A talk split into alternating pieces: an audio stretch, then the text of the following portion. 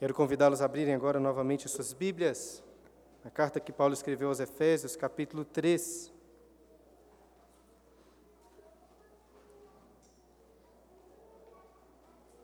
E hoje vamos meditar nos versículos 11 a 13.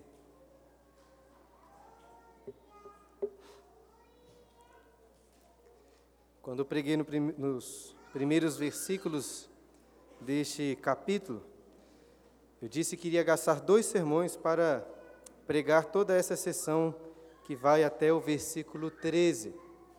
No entanto, vocês já devem ter percebido que não dá para confiar muito nas minhas previsões. A meta eram dois sermões, mas eu dobrei a meta e hoje vamos encerrar essa sessão com o quarto sermão. E apesar das minhas divagações, espero que vocês estejam sendo edificados com com a divagação inspirada do apóstolo Paulo nesses versículos que se encerram aí nos versículos 11 a 13. Vamos ler novamente esse texto? Que diz: Segundo o eterno propósito que estabeleceu em Cristo Jesus, nosso Senhor, pelo qual temos ousadia e acesso com confiança, mediante a fé nele. Portanto, vos peço que não desfaleçais nas minhas tribulações por vós, pois nisso está a vossa glória. Eu já disse algumas vezes aqui na igreja que devemos cultivar a preciosa virtude cristã de sermos mais casca grossa, resilientes diante dos sofrimentos e das tribulações. Confesso que esse é um desafio para o meu próprio coração. E lá em casa, eu preciso constantemente ensinar os meus filhos a não ficarem reclamando e chorando por qualquer motivo. Inclusive, esse é um dos motivos pelos quais eu gosto bastante de assistir com eles os filmes do Rock Balboa. Né? Não que sejam filmes cristãos, mas, mas encontramos ali bons exemplos. Inclusive, ainda preciso assistir com eles é, o sexto filme, que é onde encontramos uma das melhores falas, a meu ver, entre todos os filmes. Você já assistiu, sabe que Rock está ali mais velho. E em uma cena com o seu filho, Rock Balboa Jr., este está discutindo com o pai. Está tentando convencê-lo a não aceitar a competir em uma luta, porque isso seria muito ruim para o pai e seria ruim para ele também. E é nesse contexto que Rock diz o seguinte para o seu filho: O mundo não é feito só de sol e arco-íris. É um lugar mau muito mal e desagradável. E não me importa o quão durão você seja, ele vai colocá-lo de joelhos e deixá-lo lá. Você, eu ou ninguém vai bater tão forte quanto a vida. Mas não importa quão forte você bate, e sim o quão forte você consegue apanhar e seguir em frente. O quanto você consegue tomar e continuar seguindo em frente. É assim que se ganha. Eu digo que precisamos cultivar essa virtude cristã de sermos mais resilientes, casca grossa, diante dos sofrimentos. Mas não porque eu acho errado sofrer, errado chorar com os dissabores da vida. Existe a forma adequada de chorar por essas coisas. O nosso problema é que somos extremamente fracos e possuímos uma tendência pecaminosa de supervalorizar as nossas dores valorizando demais o cansaço, a tristeza, as aflições da nossa vida. Se você for sincero, acho que conseguirá se lembrar de várias vezes em que cometeu pecados, como murmuração, preguiça, ira, ansiedade, glutonaria, desânimo em fazer as coisas, desânimo em ir à igreja, usando justificativas como: ah, eu estou muito cansado, o trabalho essa semana foi muito estressante. O dia foi muito difícil. Eu fui injustiçado. Eu estou muito triste. Estou com muitas dores. É possível que hoje mesmo você esteja passando por, por alguma situação muito difícil. Ainda assim, o que eu estou querendo dizer é que valorizamos demais as nossas tribulações, a ponto de achar muitas vezes que elas justificam algum pecado da nossa parte, mas não justificam.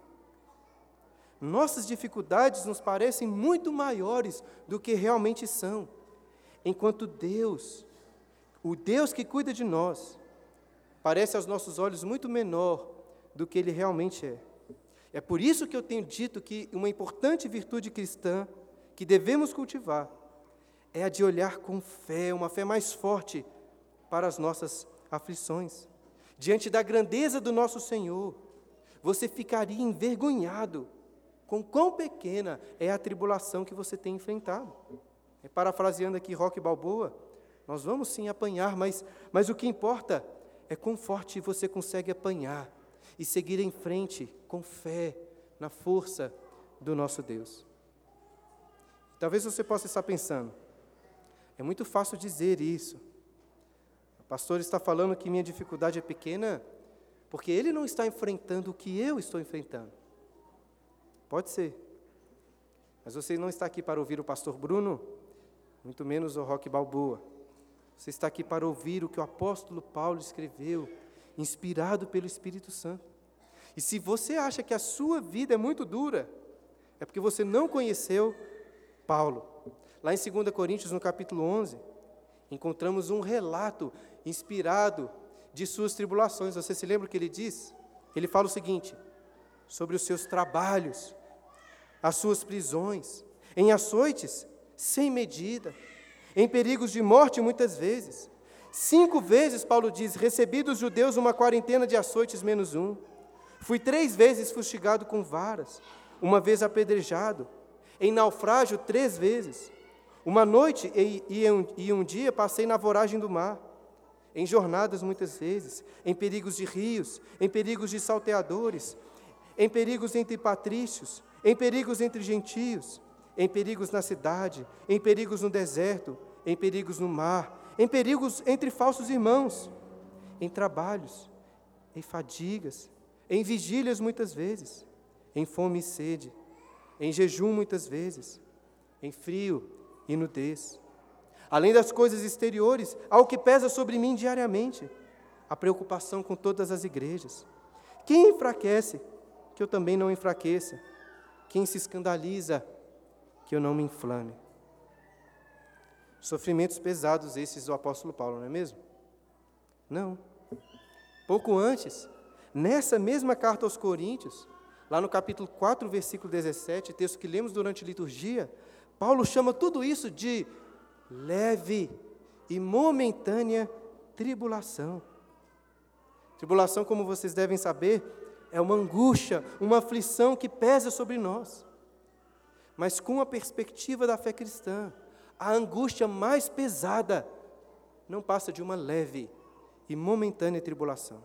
É por isso que eu digo mais uma vez: precisamos cultivar a preciosa virtude cristã de sermos mais casca grossa, resilientes diante de sofrimentos e tribulações. No entanto, meditando nesse texto de Efésios que lemos há pouco, eu percebi que, em outra perspectiva, o nosso problema não é bem o de valorizar demais as nossas tribulações, mas o de valorizar de menos. Como assim?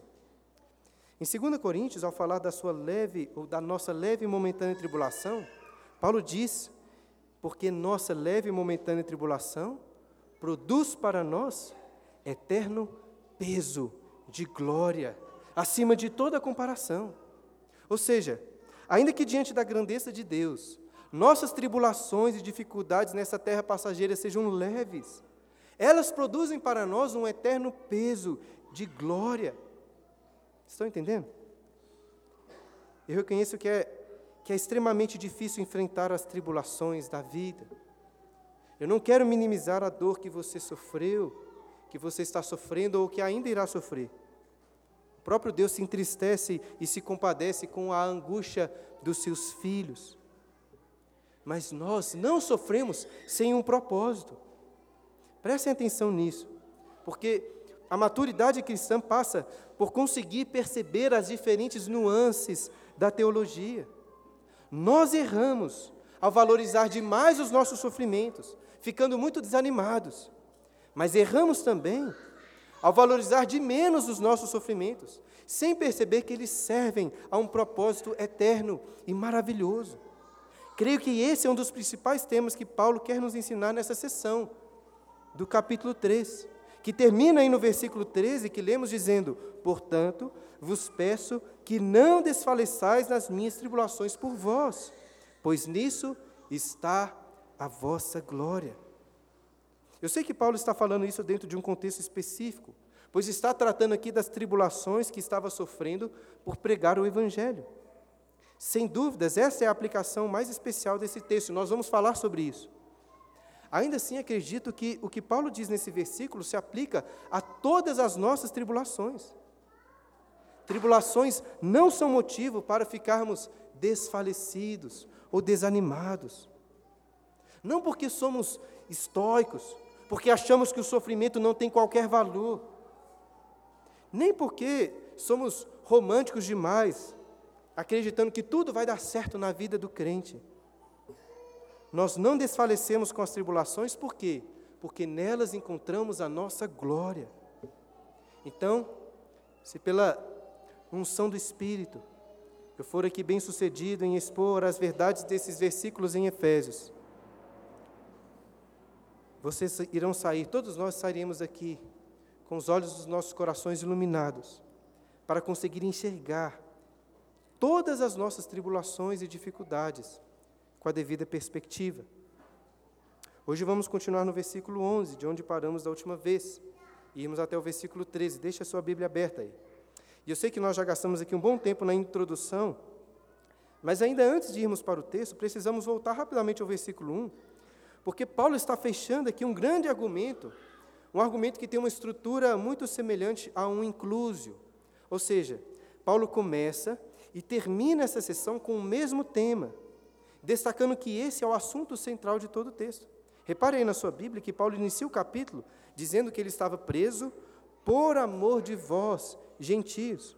E depois, no versículo 13, ele encerra essa sessão dizendo: Não desfaleçais nas minhas tribulações, se referindo aqui especialmente à sua prisão, por vós. Este é o assunto central de todo o texto. Desde o início, eu propus, baseado também em outros comentaristas, que essa sessão é uma espécie de divagação do apóstolo Paulo, que talvez, ao molhar a pena na tinta para continuar a sua carta, reparou os grilhões em seus pulsos e pensou: eu preciso parar um pouco e explicar sobre a causa gloriosa da minha prisão, a minha prisão por amor a esses gentios. E por que Paulo faz tanta questão de falar sobre as suas tribulações na prisão? Veja bem, ele sabia que prisões, tribulações, poderiam parecer uma derrota para a causa do Evangelho. E que os crentes de Éfeso poderiam, por isso, estar desencorajados. Diante das tribulações, das dificuldades, nós também ficamos questionando muitas vezes se a fé cristã realmente é verdadeira, se isso vale a pena. E por isso acredito que Paulo interrompe, interrompe o fluxo natural da carta para explicar que a sua prisão não é uma derrota, muito pelo contrário. Ele se nomeia, no versículo 1, o prisioneiro de Cristo Jesus, pois era ali que Jesus o queria, sofrendo, não apenas por causa do evangelho que foi pregado, mas também para que o evangelho continuasse sendo pregado através das suas cartas, como essa que nós estamos lendo. Nesses versículos que meditamos das últimas vezes, Paulo descreve o ministério que Deus concedeu a ele de revelar o mistério da graça de Deus em Cristo, que nos reconciliou com o Pai, e nos reconciliou uns com os outros também, judeus e gentios, para que através da unidade da igreja, a gloriosa sabedoria de Deus fosse manifesta e conhecida em todo o universo, até mesmo diante dos anjos, dos demônios, dos principados e potestades nas regiões celestiais. E assim finalmente chegamos ao versículo 11. Nesse versículo, Paulo irá revelar que todo o seu ministério, sobre o qual Paulo, sobre o qual ele falou aí nos versículos anteriores, incluindo a sua prisão, incluindo todas as suas tribulações, ao invés de uma derrota, fazem parte do plano que Deus possui para todas as coisas. Ele diz, olha aí na sua Bíblia, versículo 11: tudo isso segundo o eterno propósito que estabeleceu em Cristo Jesus, nosso Senhor. Esse é um versículo muito denso, profundo, porque Paulo, mais uma vez nessa carta, está entrando no salão do conselho da eternidade para falar dos planos de Deus. Por isso, nós vamos gastar um tempinho com ele, porque nos ajudará bastante a ter uma perspectiva, uma perspectiva correta sobre as nossas tribulações. E repare aí, primeiro, que o verbo estabelecer está no passado, fazendo uma alusão ao que Paulo já tratou no capítulo 1, quando falou do propósito determinado por Deus em Cristo Jesus antes da fundação do mundo. Um, um, argumento que costuma ser levantado contra a doutrina da predestinação é que se Deus já predestinou na eternidade passada todos os que vão ser salvos e os que não vão ser salvos, então a pregação do Evangelho não faz diferença. Mas claramente não é isso que a Bíblia ensina. Deus não, Deus não planejou apenas os fins, mas os meios também. Deus predestinou os que seriam salvos e predestinou que eles seriam salvos através da pregação do Evangelho. E é por isso que vemos aqui que Paulo não tem qualquer dificuldade em relacionar a importância do seu ministério de pregação do Evangelho com o fato de estar agindo segundo o eterno propósito que Deus já tinha estabelecido. Agora, apesar de relacionarmos geralmente a doutrina da, da predestinação, dos eternos decretos de, de Deus, com a salvação ou não salvação das pessoas, nós precisamos ampliar essa perspectiva, porque o Deus que criou todas as coisas, como Paulo ressaltou no versículo 9, é o Deus que na eternidade, antes do mundo ser criado, antes mesmo de existir, antes de, e depois, pois nem tempo havia, estabeleceu o seu eterno propósito para todas as coisas, para tudo. Essa semana eu terminei de ouvir o último livro das histórias do Harry Potter. Apesar de não ter gostado tanto assim dos primeiros seis livros, eu ouvi porque meu filho estava lendo. Eu gostei bastante do último, o sétimo livro, quando, quando muitos detalhes, detalhes de todos os outros livros, se fecham ali em um grande plano que é finalmente revelado. Né? Quem já leu ou assistiu sabe disso aí bem. Eu, particularmente, costumo achar muito legal essas histórias, que várias coisas vão acontecendo, mas no final você percebe que tudo fazia parte de um plano maior. E mais legal ainda é ler nesse versículo 11, percebendo que tudo o que acontece na nossa história faz parte de um plano maravilhoso. Pastor João Calvino inicia o comentário desse versículo ressaltando quão cuidadosamente Paulo se protege contra a objeção de que o plano de Deus mudou. Deus não muda os seus planos. Eu não sei quanto a J.K. Rowling, autora dos livros do Harry Potter, já tinha planejado da história antes de, de começar a escrevê-la. Eu suponho que muitas coisas foram pensadas e talvez até alteradas ao longo do caminho. Nós também fazemos vários planos para a nossa vida, mas com o tempo, novas circunstâncias nos forçam a mudar algumas coisas. Às vezes, até deixar de lado o nosso plano original. Mas não é assim o plano de Deus. Nada foi pensado e determinado durante a história. Todos os propósitos, como, leram, como lemos aqui, foram estabelecidos na eternidade e estão se cumprindo até nos mínimos detalhes. Nem Satanás, nem Adão atrapalharam o plano do Senhor. Pelo contrário, apesar da rebeldia desses personagens, eles cumpriram perfeitamente o que havia sido determinado. É claro que o simples fato de um plano ter sido determinado no passado não significa que este plano é bom. Por exemplo, um livro de romance pode ser muito bem planejado, até nos detalhes, ainda assim alguém pode ler e perceber que a história seria, teria sido muito melhor se tivesse algumas alterações ali. Mas quem poderia pensar em uma história melhor do que o nosso Deus? Quem poderia? Na, na lógica e na filosofia, existe um, um conceito chamado de mundo possível, se referindo, por exemplo, aos vários mundos possíveis que poderiam existir se algum ponto da história fosse alterado. Essa ideia aparece muito nas histórias de viagem ao tempo, Né? Recentemente, vários filmes aí têm explorado esse tema ao falar dos multiversos. E considerando cada pequena mudança, que cada pequena mudança na história acarreta em várias outras mudanças, nós podemos afirmar que existe um número infinito de mundos possíveis. E Deus, em sua sabedoria que não tem fim, não só conhece todas as coisas que acontecem que vão acontecer, mas conhece tudo o que poderia ter acontecido. Deus conhece todos os mundos possíveis. E mesmo assim, dentro da infinidade de mundos possíveis, possíveis, ele escolheu este mundo em que nós vivemos. Não sei o quanto você está acompanhando, conseguindo acompanhar disso. Mas se, se estiver acompanhando bem, sabe que está percebendo que isso é assim de, de explodir a cabeça. Esse é o melhor dos mundos. E para e melhorar, ao considerarmos que a bondade de Deus, assim como a sua sabedoria, é uma bondade infinita, chegamos à conclusão que esse é o melhor de todos os mundos. Um matemático alemão muito famoso, chamado Leibniz, disse isso: esse é o melhor de todos os mundos. Eu nunca li as obras dele, mas eu li um, um livro do Voltaire que popularizou muito essa ideia do Leibniz. O livro é uma sátira chamada Cândido, na qual um dos personagens do livro, o Dr. Pangloss, é uma clara personificação desse matemático, do Leibniz.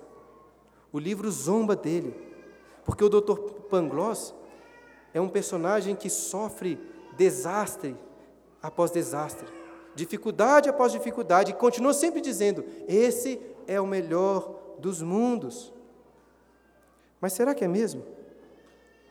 Será que Deus não poderia ter estabelecido um propósito melhor para o nosso mundo? É como que um mundo assim com, com funk, né, com sertanejo universitário pode ser o melhor de todos os mundos? Mas sério, com um mundo com tantos males, crueldades, doenças, tribulações, pode ser o melhor de todos. Veja, irmão, sem dúvida, existe um sentido em que isso não é o melhor. Deus odeia todo o mal. E Deus não tem nenhum prazer na crueldade, em todas as crueldades que são cometidas. Pelo contrário, Deus abomina o mal terrivelmente. Ainda assim, apesar de ser impossível a Deus praticar o mal, Deus decretou que o mal existisse. E Deus tem um propósito eterno e maravilhoso para todo o mal. As trevas existam, existem para que a luz brilhe ainda mais forte. Este sim, irmãos, é o mundo, é o, esse nosso mundo é sim o melhor de todos os mundos. Mas e aí? O que isso significa na prática? Apesar de eu estar tratando de algumas doutrinas e até de alguns conceitos filosóficos, precisamos nos lembrar de que Paulo não está dando aqui uma aula de teologia sistemática. Ele está escrevendo com cuidado pastoral para pessoas que estavam preocupadas, para pessoas que estavam perdendo a sua esperança. E Paulo quer encorajá-las, mostrando que todas as coisas, até mesmo as suas tribulações, cumprem um propósito estabelecido por Deus na eternidade. Talvez você ache que sabe melhor do que Deus. Talvez você, você teria planejado algumas coisas diferentes na sua vida, excluindo os sofrimentos pelos quais você tem passado.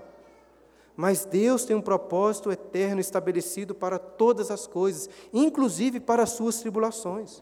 Um propósito que foi estabelecido em Cristo Jesus, o nosso Senhor, como Paulo coloca aí no final do versículo 11.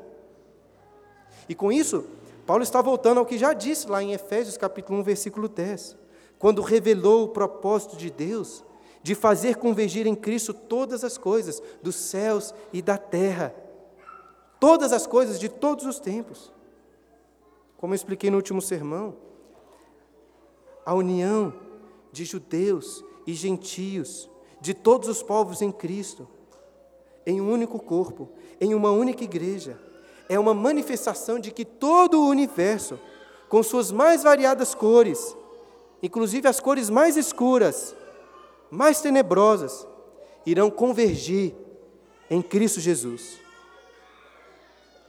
Tudo é sobre Jesus.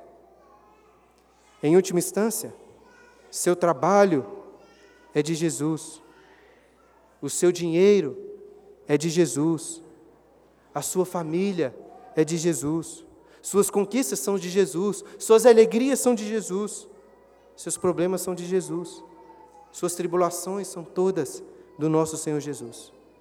Ele é o Senhor sobre tudo, e Ele é o nosso Senhor. Mas não como um Senhor tirano que oprime, e sim como um noivo que ama a sua noiva e compartilha tudo o que tem com ela.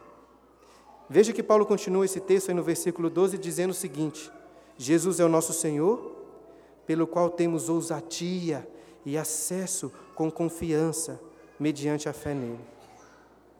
Note que esse versículo começa com a expressão pelo qual, se referindo a Cristo, e encerra com mediante a fé nele, também se referindo a Jesus enfatizando um dos temas primordiais nessa carta, que são as bênçãos que nós temos em Cristo.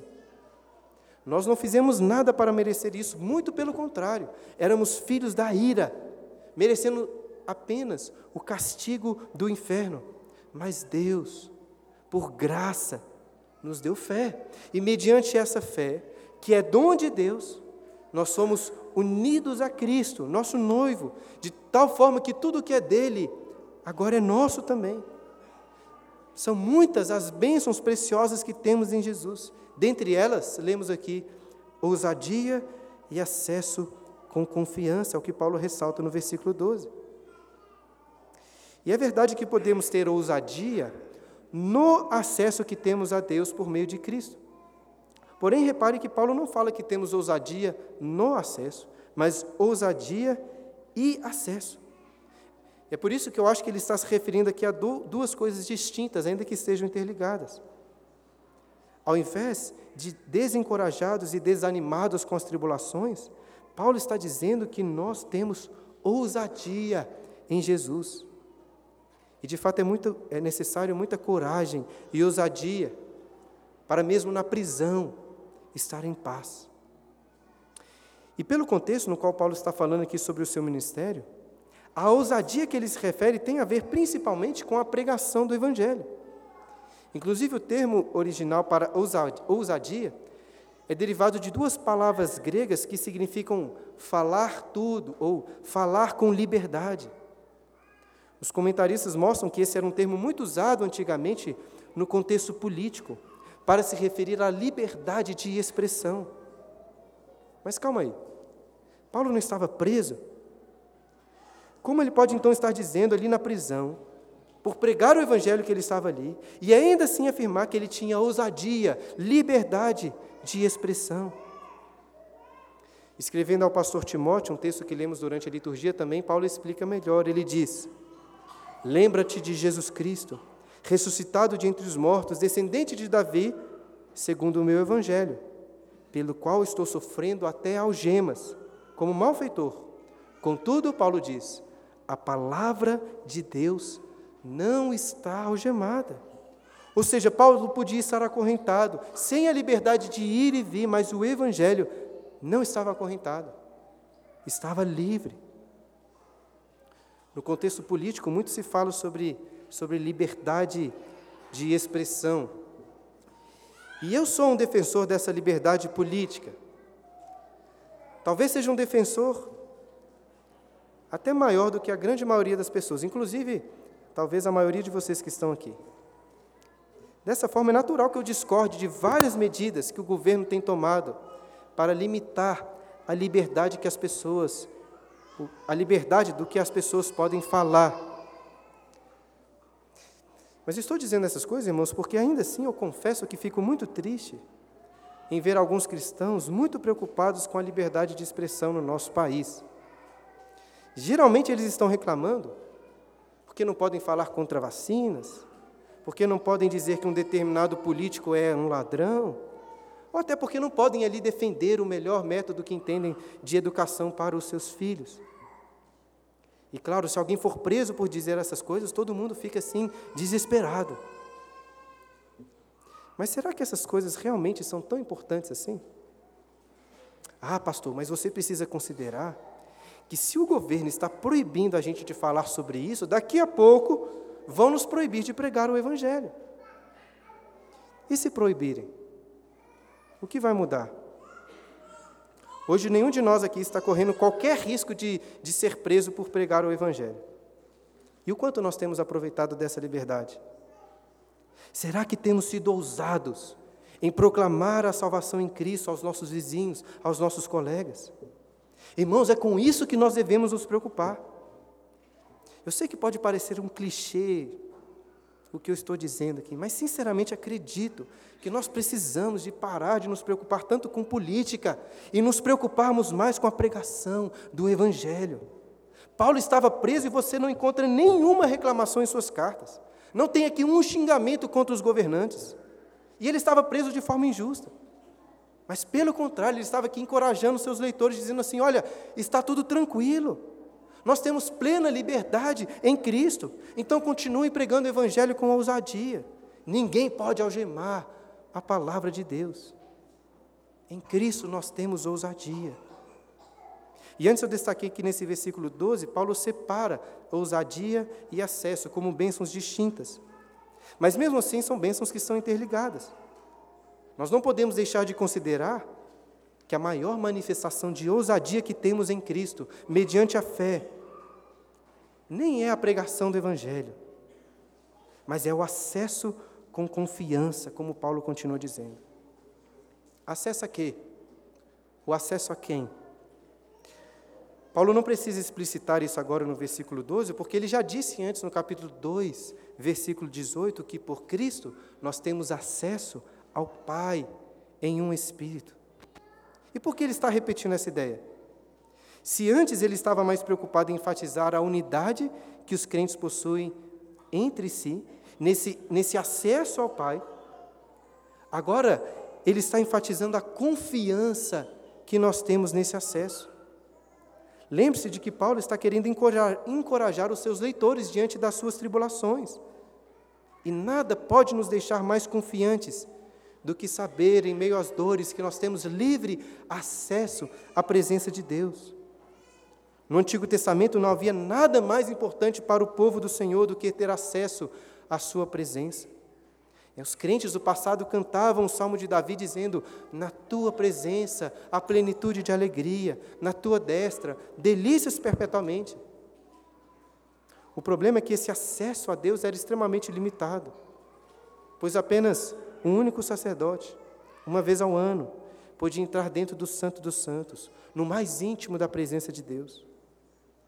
E além do acesso limitado, eles morriam de medo de entrar na presença do Senhor. Mas Cristo agora é o nosso perfeito sumo sacerdote, que rasgou o véu do santuário, nos garantindo acesso diante da presença de Deus com plena confiança, pois somos recebidos como filhos amados na presença do Pai. Porque eu, porque você reclamamos tanto diante das tribulações, enquanto Paulo, preso, estava tranquilo estava louvando a Deus. Porque Paulo sabia que, apesar de preso, o seu espírito estava diante da presença de Deus, onde há plenitude de alegria. Eu lembro que no culto, há alguns domingos atrás, nosso irmão Michel, que foi recebido hoje aqui, fez uma oração destacando que esse acesso que temos diante de Deus. E Michel disse algo mais ou menos assim: nós não temos acesso ao prefeito, não temos acesso ao governador, não temos acesso ao presidente, mas temos acesso ao Senhor. O Michel até tem acesso ali a alguns vereadores da cidade, né, já que ele trabalha num banco perto deles. E esse, e esse acesso eventualmente pode ajudá-lo em alguma dificuldade. E sem dúvidas, uma pessoa que tem acesso ao governador, ou mesmo ao presidente, poderá ter ajuda diante de alguma tribulação. Mas esse acesso certamente não tem qualquer valor diante do acesso com confiança que nós temos na presença do Rei dos Reis. E foi muito bom Michel ter destacado isso em uma oração, porque, sem dúvidas, uma das maiores evidências desse acesso com confiança é a oração. Pregando nesse texto, o pastor Martin Lloyd Jones disse que de todas as bênçãos da salvação, não existe nenhuma maior do que essa: que temos acesso a Deus em oração. Paulo estava trancado em uma prisão, mas aquele ambiente estava impregnado com o aroma da oração, que passava pelas paredes e subia até a presença de Deus nos céus. Inclusive, na sessão seguinte da carta, Paulo vai falar novamente sobre a oração que ele fazia constantemente pelos Efésios. Paulo estava com seus punhos algemados, mas nenhuma algema poderia segurar a pregação da palavra de Deus, nem mesmo as suas orações. E é por isso, irmãos, que ele estava em paz, mesmo na prisão, mesmo diante das tribulações. Eu acredito que a nossa falta de paz diante do sofrimento, muitas vezes, está associado ao fato de que não valorizamos tanto essa ousadia na pregação do Evangelho, nem valorizamos o acesso que temos com confiança diante de Deus em oração. Se, por exemplo, eu estivesse preso injustamente, tenho certeza que iria pedir para que a igreja, se eu escrevesse uma carta para a igreja, iria pedir para que vocês orassem pela minha liberdade. Mas Paulo não gasta tinta nenhuma com isso. Ainda que a igreja pudesse orar pela sua liberdade, ainda que o próprio Paulo orasse por isso, o fato é que a sua preocupação nessa carta é com a pregação do Evangelho, é com a edificação da igreja. E eu vou dizer agora uma coisa que pode parecer assim demasiadamente pesada, mas prestem atenção para não compreenderem mal. Eu acredito que as reuniões de oração são uma das mais claras evidências de que nós não valorizamos tanto a pregação do Evangelho e a edificação da igreja. E eu aqui estou me referindo a nós que costumamos vir aqui todos os domingos às reuniões dominicais de oração. E quem me fez pensar nisso foi o pastor D.A. Carson, quando disse o seguinte: nas reuniões de oração da igreja, estamos mais preocupados em tirar as pessoas do céu do que tirá-las do inferno. Vou repetir. Nas reuniões da igreja, estamos mais preocupados em tirar as pessoas do céu do que tirá-las do inferno. Como assim? O que mais oramos aqui na igreja é para que Deus cuide da saúde dos nossos irmãos. Não tem nada de errado em orar pela saúde. Devemos fazer isso. Mas o erro está na ênfase. Pensa comigo. Se um dos nossos irmãos aqui ficar doente e falecer, morrer, o que vai acontecer? Nós vamos ficar muito tristes. Mas esse irmão nosso vai para o céu. Nós devemos nos preocupar muito mais com a edificação da igreja, para que Deus nos livre do castigo eterno. Devemos nos preocupar muito mais com a pregação do Evangelho, para que outras pessoas sejam salvas do castigo eterno. Em outras palavras, Antes de orarmos pelo pão de cada dia, devemos orar: venha o teu reino, seja feita a tua vontade, assim na terra como nos céus. E se o reino de Deus for o centro do nosso coração, não teremos qualquer dificuldade em cumprir a exortação de Paulo no versículo 13, que conclui essa sessão dizendo: Olha aí na sua Bíblia. Portanto, vos peço que não desfaleçais nas minhas tribulações por vós, pois nisso está a vossa glória. No início eu expliquei que nesse versículo Paulo está fechando um grande argumento, que tem uma estrutura aqui semelhante a um inclusio, ou seja, ele começa e termina essa sessão com o mesmo tema, destacando que este é o assunto central de todo o texto. Paulo inicia o capítulo dizendo que ele estava preso por amor de vós gentis, e agora no versículo 13 ele encerra essa sessão dizendo: Não desfaleçais as minhas tribulações, referindo aqui principalmente à sua prisão nas minhas tribulações por vós. Este é o assunto central de todo o texto. E ao falar sobre sua prisão, Paulo não reclama dos judeus que o levaram para a prisão. Paulo não fica xingando o governo. Não critica nem culpa os seus oponentes políticos pela injustiça que estava sendo cometida.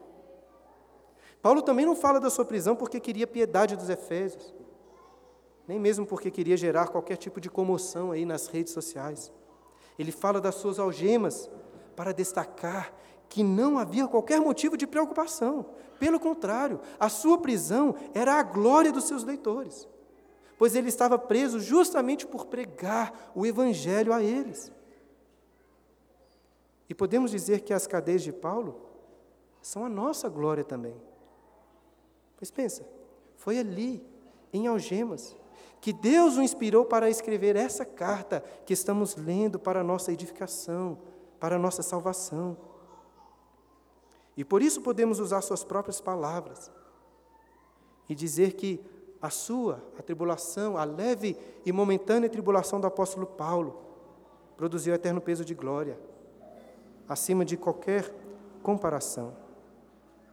As riquezas insondáveis de Cristo não estavam brilhando mais forte na prosperidade de Paulo, mas em sua prisão, mostrando a todo mundo que a salvação dos Efésios, a salvação dos gentios e a nossa salvação é muito mais preciosa do que a liberdade, do que o seu bem-estar.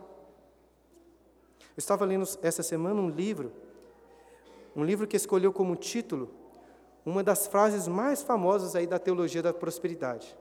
O título do livro é o seguinte: Deus tem um plano maravilhoso para a sua vida. No entanto, para combater a teologia da prosperidade, a capa do livro com esse título é a foto de Estevão sendo apedrejado. É, esse é o plano maravilhoso de Deus para a sua vida. Irmãos, que o Senhor possa iluminar os olhos do nosso coração, para enxergarmos da mesma maneira as nossas tribulações. Eu sei que Paulo está falando aqui em um contexto de pregação do Evangelho, já falamos muito sobre isso. Ainda assim, acredito que o que Paulo diz nesse versículo se aplica a todas as nossas tribulações. Ele sabia que as aflições da vida podem, ser, podem parecer uma derrota para o Evangelho. Diante das tribulações, nós ficamos muitas vezes questionando se a fé cristã realmente é verdadeira, se tudo isso que nós acreditamos e fazemos aqui vale a pena. Mas as angústias e dificuldades que você tem enfrentado não são motivo para se desanimar ou desfalecer. Nós precisamos cultivar a preciosa virtude cristã de sermos mais resilientes, casca grossa diante das tribulações, diante dos sofrimentos. Com a perspectiva da fé cristã, a angústia mais pesada não passa de uma leve e momentânea tribulação com os olhos da fé, nós vamos parar de supervalorizar as nossas dores, valorizando demais o nosso cansaço, a nossa tristeza, as aflições do dia a dia. Parafraseando Rock Balboa, você vai apanhar, mas o que importa é quão forte você consegue apanhar e seguir em frente, com fé no poder do nosso Deus. Contudo, meditando nesse texto de Efésios, como fizemos hoje, percebemos que, em outra perspectiva, o nosso problema não é de valorizar demais as nossas tribulações. Nosso problema é valorizá-las de menos. Em outras palavras, nós erramos a valorizar demais os nossos sofrimentos, ficando desanimados, mas erramos também ao valorizá-los valorizá de menos, sem perceber que nossas tribulações servem a um propósito eterno e maravilhoso. Ainda que diante da grandeza de Deus, nossas tribulações nessa terra passageira sejam muito leves, elas produzem para nós um eterno peso de glória. E se me permitem mais uma vez parafrasear Roque Balboa, você vai apanhar, mas o que importa é o quão forte você consegue apanhar e seguir em frente. E por fim ele diz: é assim que se ganha. Nos sofrimentos e tribulações, alcançamos a vitória recebemos a glória. Até mesmo os sofrimentos que nós passamos por causa dos nossos pecados, até estes sofrimentos são instrumentos de Deus para humilhá-lo, para nos fazer ainda mais dependentes da graça de Deus, para que assim, de joelhos no ringue da vida, nós alcancemos a glória da vitória de Cristo em nosso favor. Mais uma vez que Deus nos dê a graça de perceber que todas as tribulações são como um instrumento para proclamar a grandeza do Evangelho. Nós sofremos sim por causa do pecado, proclamamos isso, mas Cristo sofreu as nossas dores, pagou pelo nosso castigo e nos deu a vitória. Eu comecei a pregação hoje lembrando que quando preguei nos primeiros versículos deste capítulo, disse que iria gastar dois sermões para pregar toda essa sessão aí que vai até o versículo 13. No entanto, como vocês já perceberam, não dá para confiar muito nas minhas previsões. Se a meta eram dois sermões, dobrei a meta e hoje estamos terminando aí essa sessão com o quarto sermão. Eu sei, irmãos, que muitas vezes fico aqui divagando, mas espero que nesses quatro estudos vocês tenham sido edificados com essa, essa divagação inspirada do apóstolo Paulo, que se encerrou no versículo 13. Como expliquei, em uma espécie de inclusio, Paulo começa e termina essa sessão falando de sua prisão, de sua tribulação por amor aos gentios. E por um lado, podemos dizer que este é o tema central dessa passagem. Foi justamente isso que eu defendi. No entanto, por trás desse tema, existe um tema ainda mais profundo e especial. Paulo fala das suas tribulações em favor dos gentios, não para que olhassem para ele, mas para que olhassem para Cristo. É por esse motivo que eu sempre concluo os meus sermões apontando para Jesus, o nosso Salvador. E eu já expliquei que eu gosto muito de iniciar e concluir os meus sermões sempre voltando ao mesmo tempo em uma espécie de inclusio também, né, na tentativa de juntar todos os pontos do sermão em Cristo. Eu faço isso porque Paulo deixou bem claro no versículo 11 que o propósito de Deus para o seu ministério, para as suas tribulações e para todas as coisas foi estabelecido em Cristo Jesus. A história que Deus escreveu antes da fundação do mundo também foi organizada em uma estrutura de inclusio, começando e se encerrando em Jesus. Nada foi pensado durante a história. Tudo foi planejado para que todos os detalhes da história, até nos seus mínimos detalhes, convergissem em Cristo. Nem Satanás, nem Adão puderam atrapalhar o plano do Senhor. Pelo contrário, apesar da rebeldia deles, eles cumpriram perfeitamente o que havia sido determinado. Sem dúvidas, como eu disse, existe um sentido em que isso não é o melhor. Deus odeia todo mal. Deus não tem nenhum prazer nas crueldades que são cometidas. Ele as abomina terrivelmente. Ainda assim, meus irmãos, podemos confiar que foi Deus que, na eternidade, escreveu essa história com tantas tribulações. Este é sim o melhor do mundo, dos mundos, como dizia Leibniz. Se você fosse o autor do universo, Talvez nunca iria planejar a morte, o inferno, mas Deus escreveu assim, pois estabeleceu que o seu próprio filho, o amado, enfrentaria a maior dor, o maior sofrimento e a maior de todas as tribulações em nosso lugar, para que em densas trevas a luz da sua graça brilhasse mais forte. Nós só podemos dizer, como Paulo, que as nossas tribulações são leves e momentâneas, porque Jesus sofreu na cruz a pesada e a eterna tribulação. Ele foi desamparado, perdeu o seu acesso, para que nós pudéssemos receber ousadia e acesso com confiança. O Roque disse para o seu filho que o mundo não é feito só de sol e arco-íris é um lugar muito mau e desagradável. Mas Jesus assumiu todo este mal em nosso lugar. Roque disse também que não importa o quão durão você seja, pois o mundo vai colocá-lo de joelhos e deixá-lo lá. Ninguém vai bater tão forte quanto a vida. Mas no ringue da vida, Jesus foi colocado de joelhos para apanhar em nosso favor. Roque disse que não importa quão forte você bate, e sim com forte você consegue apanhar e seguir em frente. É assim que se ganha. Mas o nosso Salvador, para nos dar a vida, sofreu o pior ataque, sofrendo a morte eterna em, por nós, em nosso lugar. Ele apanhou e ele seguiu em frente sem reclamar, como uma ovelha muda, levado ao matadouro. E foi assim que ele ganhou, foi assim que ele alcançou a vitória. E assim, meus irmãos, nas tribulações de Cristo, encontramos, está a nossa glória. Que Deus ilumine os olhos dos nossos corações.